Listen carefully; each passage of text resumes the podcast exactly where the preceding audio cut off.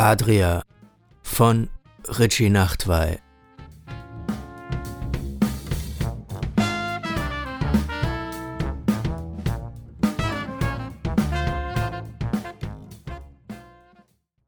Du kannst aussehen wie Luis Figo, wenn wir deine Haare nach hinten stylen. Omisch im Hochsommer. Hier, wo vor ungefähr 2000 Jahren die Römer durchgetrabt waren, saßen wir in der Mittagsglut und inhalierten kroatischen Espresso, vermutlich aus Italien importiert, wie einst die Besatzer mit ihren Sandalen. Dajan sprach als einziger Kroatisch, was unter anderem dazu führte, dass er sich immer wieder vom zahnlosen Kellner des kleinen Strandcafés mit Nichtigkeiten berieseln lassen musste. Wenn der den Mund aufmachte, sah es aus wie auf einer Bowlingbahn. Zwei, drei vereinzelte Kegel waren stehen geblieben, an beliebig verteilten Stellen, alle übrigen waren erfolgreich abgeräumt worden. Nach dem, was uns Dayan über seine Muttersprache erklärte, schien Kroatisch zu 90 Prozent aus Beschimpfungen dieser oder jener Person, der Mutter dieser oder jener Person in Verbindung mit Tieren, Jesus und Geschlechtsverkehr zu bestehen. Auf René und mich wirkte Kroatisch beeindruckend und befremdlich, vielleicht auch nur befremdlich. Jedenfalls hatten wir die wichtigsten floskelhaften Bösartigkeiten schnell gelernt und konnten uns über die Wiedererkennung freuen, wenn der zahnlose Kellner Dayan die Ohren besäuselte. Lass uns gleich mit Haargel zu den Klos rübergehen. René war von Dianes Ähnlichkeit mit Luis Figo, dem damals teuersten Fußballer der Welt, felsenfest überzeugt. Niemand, der gesunden Menschenverstand besitzt, hält einen Freund von einem leidenschaftlich verfolgten Ziel ab. Zudem begann ich allmählich selber an Dianes Ähnlichkeit mit seinem portugiesischen Doppelgänger zu glauben, solange wie René uns damit nun schon in den Ohren lag. Später im Sanitärtrakt des Campingplatzes schossen wir ein paar Beweisfotos mit meiner 36 Bild Bellamy Knipse. Das Anschauen würde erst zwei Wochen später in Deutschland gehen. Aber interessanter als unsere Teenie-Styling-Aktion auf diesem Campingplatz am Adria-Strand dürfte wohl die Frage sein, wie wir eigentlich damals dorthin kamen. Gut, René und ich waren Zug gefahren, aber Dayan hatte, im größeren Bild gesprochen, einiges durchgemacht. Er und seine zwei Brüder und die Eltern, sie waren Kroaten, deren Stadt durch den Balkankrieg und die Verteilungskämpfe zu bosniakischem Hoheitsgebiet geworden war. Als die Lage Anfang der 90er dort eskalierte, flohen sie nach Deutschland und landeten in Renés und meiner Heimatstadt Halle. Jetzt war Dajans Familie zurück in Bosnien und er war vom Pfarrer nach Omisch gebracht worden, der Pfarrer ist nochmal ein anderes Thema. Wenn die Zeit reicht, werde ich noch von ihm erzählen. Aber fürs Erste soll er der Pfarrer sein. Er hatte Dajans Familie in jenen Wochen in Bosnien besucht, in Bugojno. In der Stadt stritten sich noch immer Bosniaken, Kroaten und sogar ein paar Serben um die Aufteilung der Straßen und Häuser, obwohl der Krieg nun schon seit sechs Jahren offiziell als beendet galt. Die Blauhelme kreuzten durchs Land und auch durch Bugojno, um den brüchigen Frieden notfalls mit Gewalt zu sichern. Toller Plan. Dayan und seine Familie waren seit drei Jahren zurück. Nachdem sie eine Zeit lang in Halle geduldet worden waren, eine Zeit, die Dayan und ich mit Fußballspielen verbrachten, er und sein älterer Bruder konnten es bereits und ich lernte es so gut es eben ging, befand die zuständige Behörde schließlich, dass ihre Heimat nun wieder sicher genug für eine Rückkehr sei. Der Pfarrer hatte die Familie im Pfarrhaus unserer katholischen Gemeinde aufgenommen, und für meine fußballerische Entwicklung hätte er keine bessere Aktion vornehmen können. Für Dayans Familie war es vermutlich auch nicht das Schlechteste, aus dem ranzigen Plattenbau in Halle Süd rauszukommen, der als Wohnheim für Geflüchtete diente. Selbst die Unterbringung kündigte hier sozusagen an, dass die Menschen sich lieber nicht zu heimisch fühlen sollten. Alles nur Provisorium, die Wohnsituation genauso wie der Aufenthaltsstatus, von einer Arbeitserlaubnis in vielen Fällen ganz zu schweigen. Warum gab man ihnen nicht einfach die Möglichkeit, arbeiten und damit ihren Lebensunterhalt selber verdienen zu gehen?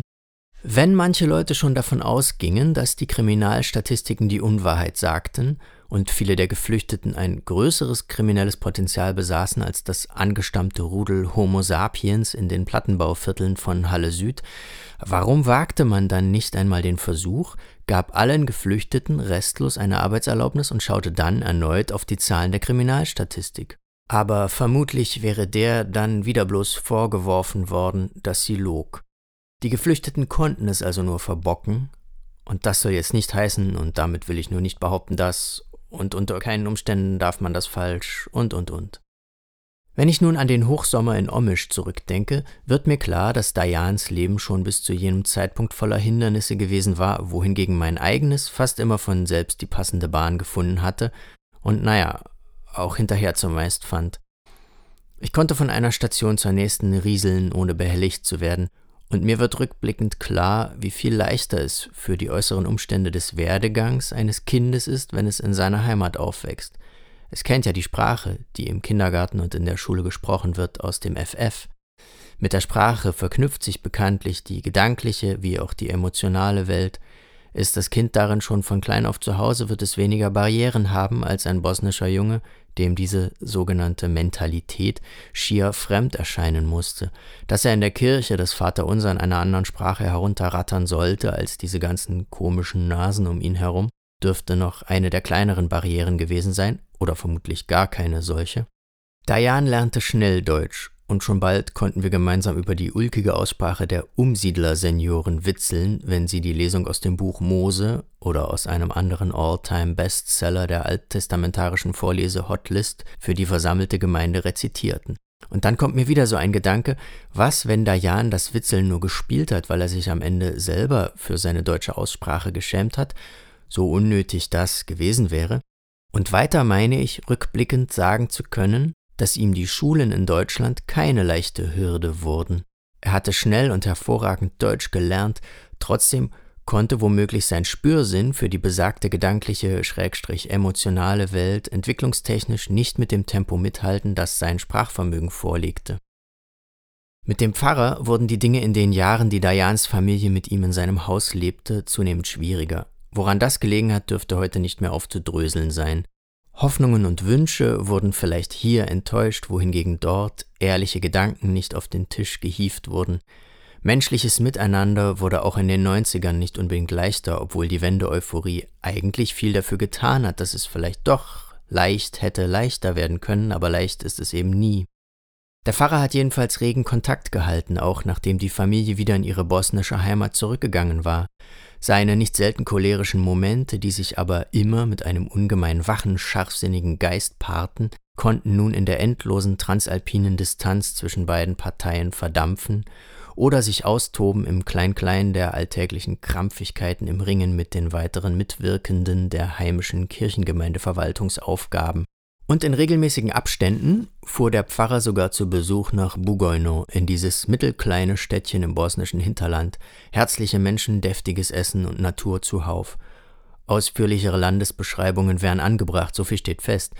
Nach zwei Wochen intensiver Visite der bosnischen Kultur- und Architekturdenkmäler hatte der Pfarrer damals Dayan aus Bugojno zu René und mir nach Omisch gebracht. Paradies ist ein großes Wort. Und nach all den christlichen Brotkrumen, die ich hier schon ausgestreut habe, würde es vermutlich ein ganz passendes Puzzleteil sein. Und so oder so, Omisch war paradiesisch. Ein Strand wie in der Südsee, ohne dass ich dort jemals gewesen wäre. Die Sonne ist wahrscheinlich nur auf der Sonne selber schöner und heißer. Sonnenbrände bekam man an der Adria zu sehen wie nirgendwo sonst. Auch ich mutierte in dem Sommer zu einer Mischung aus Schlangenhaut und antikrömischer Pflasterstraße, via Appia oder so. Also hockten wir unter irgendeiner wenig dichten Nadelbaumabart von womöglich subtropisch gemeinter Vegetation. Dieses Bäumchen mit seinem Nichtschatten war der uns zugewiesene Zeltplatz, genau zweieinhalb Schritte vom Strand entfernt, Ab 7 Uhr morgens schlief man in einem Backofen, zu dritt in meinem Zelt, das nur für zwei gedacht war, und selbst die durften kein größeres Gepäck dabei haben, was wir allerdings hatten, und zudem panische Angst vor T-Shirt und Dreckwäschedieben, weshalb sich alles auf und um uns herum im Zelt türmte, inklusive wir selber. Dayan mit seinen muskelbepackten 1,88 belegte den kompletten Innenraum mit Körper und Gliedmaßen. René und ich quetschten irgendwo daneben und dazwischen. Alles schwitzte und rann und troff, miefte und gärte und sudete. Es war eine einzige Tortur. Nächte im Hochsommer sind ohnehin ein schwieriges Unterfangen und dann noch im Zelt und dann noch dicht gedrängt, die reinste Qual. Aber davon mal abgesehen hatte dieser Urlaub alles, was man an Attributen so einem Urlaub lobenderweise spendieren müsste. René bekam seinen Luis Figo und Diane das nach hinten gebatscht Haarstyling, das er seit damals nur selten wieder ablegte. Und ich, was bekam ich eigentlich? Ein vollgeschwitztes Zelt allemal. Eine ätzende Rückfahrt mit ungekannten Kotztiraden in eine löchrige Plastiktüte, dazu das Kopfschütteln meines spießigen Abteilgegenübers, irgendein polierter Lackaffe jenseits der 50, dann ein paar solide Zugausfälle und in den folgenden Wochen ein gebrochenes Herz wegen einer Tschechin mit seidig glatten Haaren, deren Wunsch nach E-Mail-Kontakt sich als erheblich kleiner herausstellen sollte, als sie es mir am Strand zugelispelt hatte. Geschweige denn, dass sie an einem Wiedersehen interessiert gewesen wäre. Der blanke Hohn, und dabei habe ich nach meiner Rückkehr nur für sie meine allererste E-Mail-Adresse eingerichtet. Aber ich bekam einen Sommerurlaub, dem meine Erinnerungen noch heute applaudieren und wenn dies eine Geschichte über ein wunderschönes Pferd wäre, das ein Junge geschenkt bekommt, der auf eine kitschige Hollywood Ranch zieht, dann müsste ich zugeben, dass im Abspann unseres Urlaubs etwas von Freundschaft und Ewigkeit geschrieben stünde.